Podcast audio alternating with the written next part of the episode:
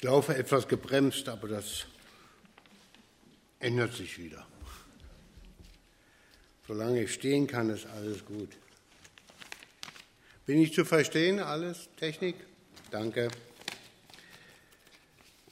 Und der Herr sprach zu Abraham, geh aus deinem Land und aus deiner Verwandtschaft und aus dem Hause deines Vaters in das Land, das ich dir zeigen werde. Und ich will dich zu einer großen Nation machen und ich will dich segnen und will deinen Namen groß machen und du sollst ein Segen sein. Und Abraham freute sich sehr über die besondere Erfahrung mit Gott und ging sogleich zu seiner Frau Sarah und erzählte ihr alles, was der Herr ihm gesagt hatte. Da entgegnete Sarah, mein lieber Abraham, wir leben jetzt hier schon so lange es geht uns gut.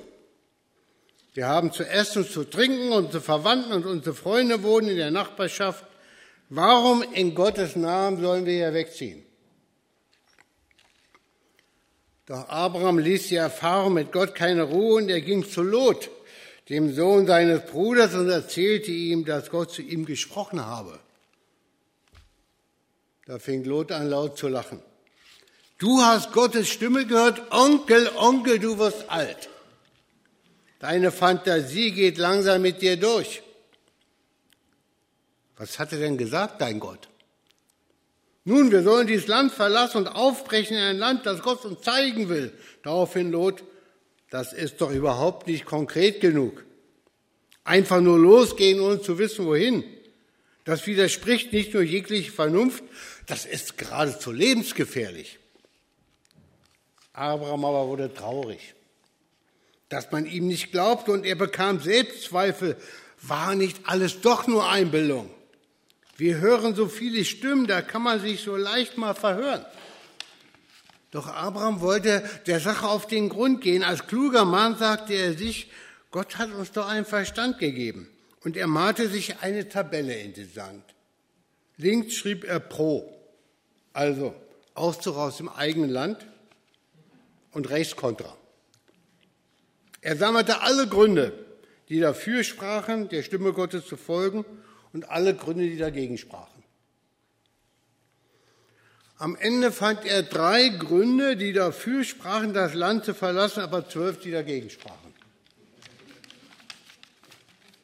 Zuletzt rief er noch den Familienrat zusammen. Er sagte, etwas unsicher, ich habe eine Stimme gehört. Sie sagte, ich soll mit euch das Land verlassen. Was meint ihr dazu?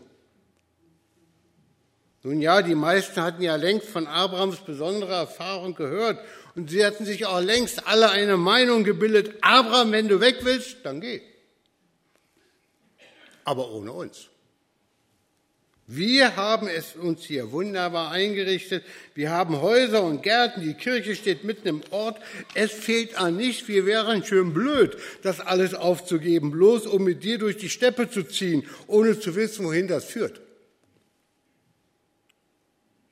Da wurde Abraham einsichtig.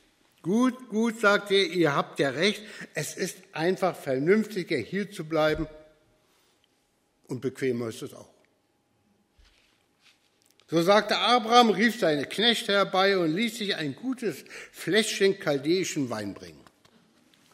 Abraham lebte danach noch viele Jahre mit seiner Frau Sarah und mit seinen Verwandten glücklich und zufrieden in Ur in Chaldea. Eines Tages verstarb Abraham alt und lebenssatt. Da er keine eigenen Kinder hatte, wurde er von seinem Neffen beerdigt. Man richtete einen kleinen Gedenkstein auf, darauf stand Abraham, ein Mann, der allen Verlockung zum Trotz im Land geblieben ist und sich redlich genährt hat.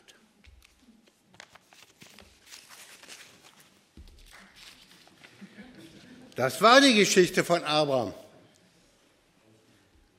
Ein glückliches Leben ohne großes Auf und Ab, ohne viel Bewegung, dafür in großer Beschaulichkeit. Leider endet an dieser Stelle auch die biblische Geschichte. Kein Auszug aus Ur, kein Einzug ins gelobte Land, kein Nachkommen, kein Volk Israel, kein Jesus.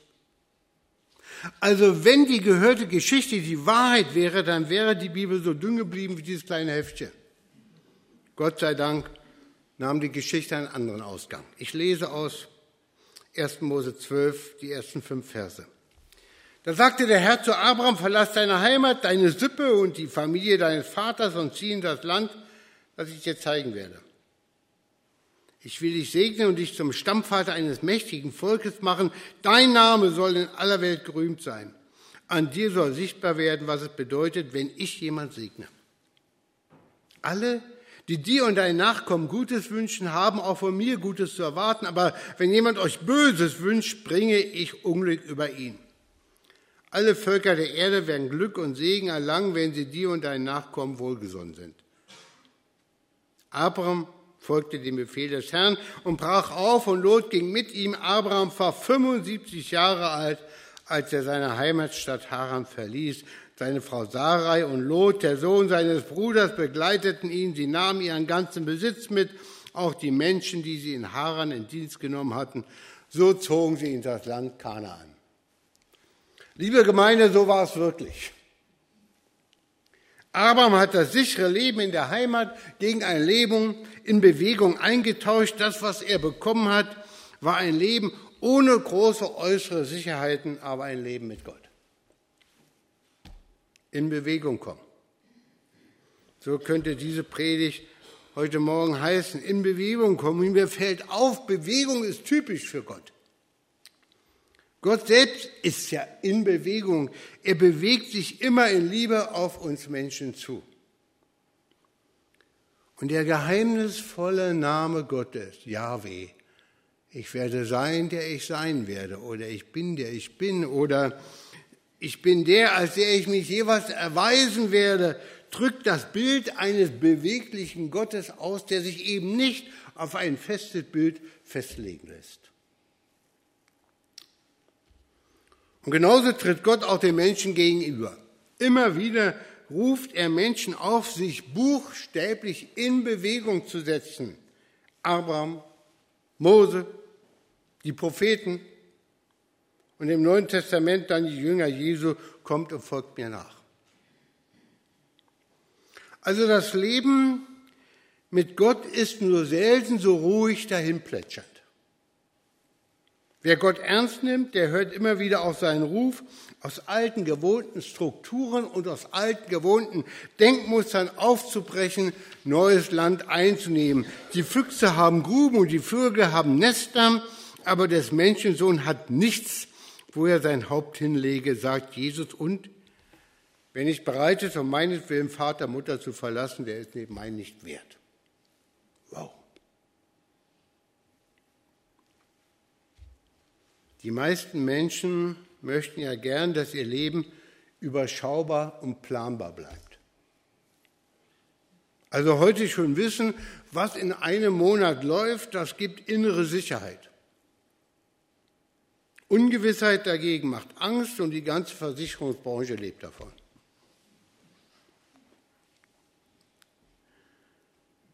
Nur das Leben mit Gott, der Weg der Nachfolge, gibt eben solche Sicherheiten nicht. Die einzige Sicherheit, die Abraham versprochen wurde, war die, dass Gott mit ihm ging und versprochen hatte, das Land zu zeigen und dass er gehen sollte. Aber er bekam keinen Zeitplan, keinen Wegweiser, kein Lebenskonzept an die Hand. Gottes Versprechen war alles, woran er sich halten konnte. Mit Gott in Bewegung kommen. Und äh, dieser Überschrift hat einmal ein Kollege das Leben Abraham zusammengefasst. Aber was bedeutet das für uns? Wir fragen uns doch oft, was Gott von uns möchte, was er mit uns vorhat und was er für eine Verheißung für unser, für mein Leben hat. Das fragen wir uns als Einzelne, das fragen wir uns als Gemeinde.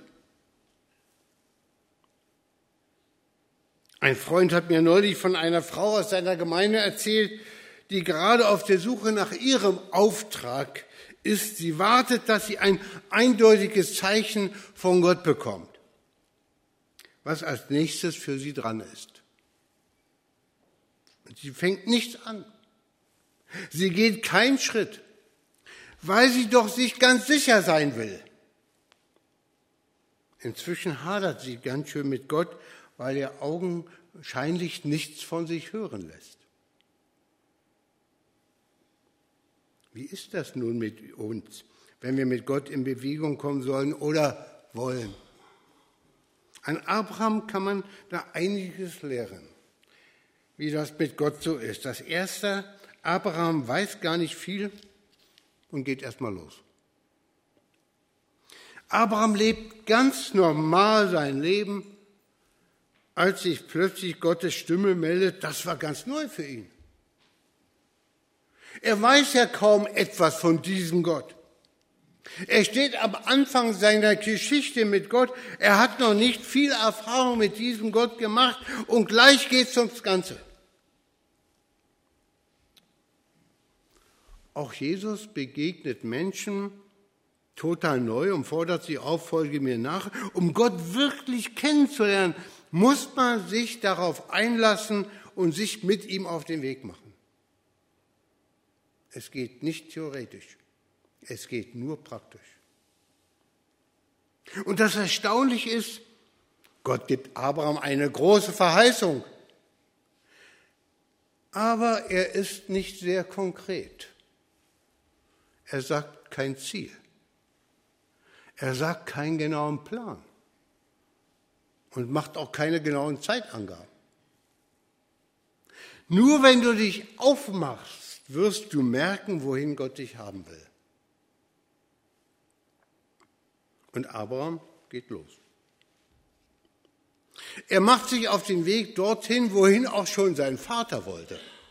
Er hat es nur nicht geschafft, er ist unterwegs gestorben. Es ist Abraham, der die Entscheidung trifft zu gehen. Nur er. Und erst als er in Kanaan ankommt, merkt er, dass er richtig liegt. Ist spannend. Manche Wege, ihr Lieben, bestätigen sich erst dadurch, dass wir sie gehen. Wir wissen nicht im Vornherein, ob es das ist, was Gott will. Wir haben eine Verheißung, Gott will mit unserer Hilfe sein Reich bauen und er will mit uns sein bis ans Ende der Erde. Und dann können wir uns auch auf den Weg machen, ohne jeden Schritt von Gott vorgezeichnet zu bekommen. Sicher, es gibt auch konkrete Führung, aber das muss nicht so sein.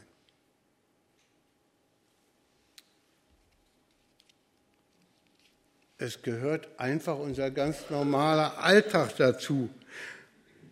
Ein bisschen beneiden wir ja manchmal die biblischen Gestalten. Dauernd hören sie Gottes Stimmen der zu ihnen spricht und sagt, was als nächstes dran ist. Dauernd haben sie intensive Erfahrungen mit Gott. So scheint es. Aber auch Abrahams Weg war nicht ein durchgehender geistlicher Höhenflug. Es gibt lange Zeiten, in denen nichts Besonderes passiert. Abraham ist auf dem Weg und alles, was er lebt, ist ganz normaler Alltag.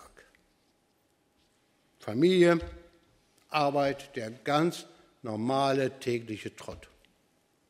Und das gehört auch dazu. In seinem ganz normalen Arbeitsalltag ist Abraham auf dem Weg. Also mit Gott unterwegs sein heißt nicht dauernd ein Abenteuer nach dem anderen zu erleben, sondern mit Gott unterwegs sein ist häufig sogenanntes normales Christenleben.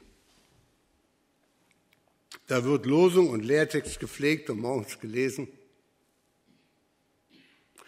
Der Gottesdienstbesuch beginnt oder endet mit dem Kirchcafé.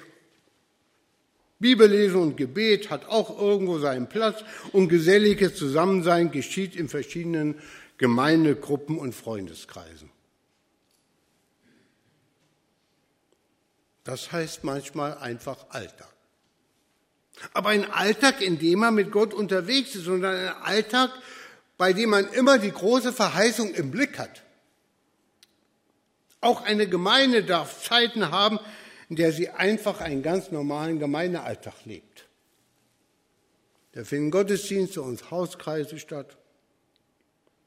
Man trifft sich in Vor- und Nachbereitungskreisen. Die einen sind bei der Nachtwache dabei, die anderen spielen mit. Da wird Lobpreis und Gemeindeleitung geübt. Kinder- und Jugendarbeit geschieht. Und alles läuft irgendwie im ganz normalen Trott. Das muss keine ungeistliche Zeit sein. Solange man sich bewusst ist, dass man unterwegs ist, ist das alles kein Problem.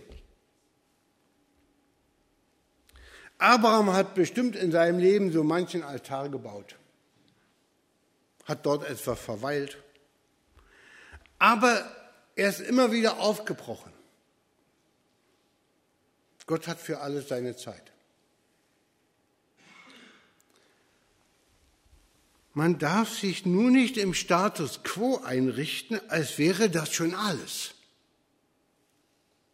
Aber es ist nicht so, dass der normale Alltag ungeistlicher ist als die besonderen Erfahrungen, die wir mit Gott machen. Denn das ist das Dritte, der Weg Gottes ist keine gerade Linie.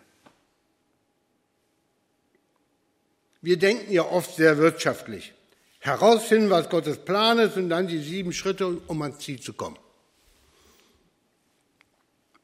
Abraham zieht hin und her. Zwischendurch mal in Ägypten, weil es der Sachzwang erforderte, zum Beispiel eine Hungersnot. Und in Kanaan zieht er auch mal wieder hin und her. Ehrlich, das Ganze hätte schneller gehen können. Aber Gott denkt nicht wirtschaftlich. Nicht der schnellste Weg ist immer der beste. Denn die Verheißung geht über Abraham hinaus. Gott hat eine weitere Sicht als wir. Wenn man Abrahams Leben so betrachtet, könnte man sagen, was hat er schon groß gemacht? Okay, er ist aus Haran weg. Dann ist er ein bisschen in Kanaan und Ägypten hin und her gezogen. Er hat ein paar Kinder bekommen. Und wenn man nur Abraham sieht, könnte man sagen, dass das etwas abfällt gegenüber der großen Verheißung Gottes. Aber Gottes Geschichte geht weiter. Die Geschichte mit Abraham war nur ein wichtiger Grundstein für das, was in Generationen nach ihm kam. Gottes Geschichte geht weiter. Letztlich so viel Besonderes hat Abraham nicht erlebt oder gemacht, wenn man ihn ganz alleine ansieht. Aber er war ein wichtiges Teil im großen Ganzen. Viele wünschen sich etwas Besonderes für Gott zu tun und sind frustriert, wenn scheinbar nichts läuft. Es kann sein, dass andere nach uns die Früchte unseres Dienstes ernten. Vielleicht ist eine Frau frustriert, wenn sie einfach nur Hausfrau und Mutter war. Aber wer weiß, was das für eine Bedeutung hat. Gott denkt weiter und wir sind ihm wichtig. Und deshalb heißt es Treue weitermachen, auch wenn es vielleicht mal banal und unbedeutend erscheint. In Bewegung bleiben. Gott geht unsere Wege mit, darauf dürfen wir uns verlassen, ihr lieben Gemeindeleute. Aber wir müssen es immer wieder wagen, mutig die Schritte zu tun, auch wenn wir vielleicht nichts sehen.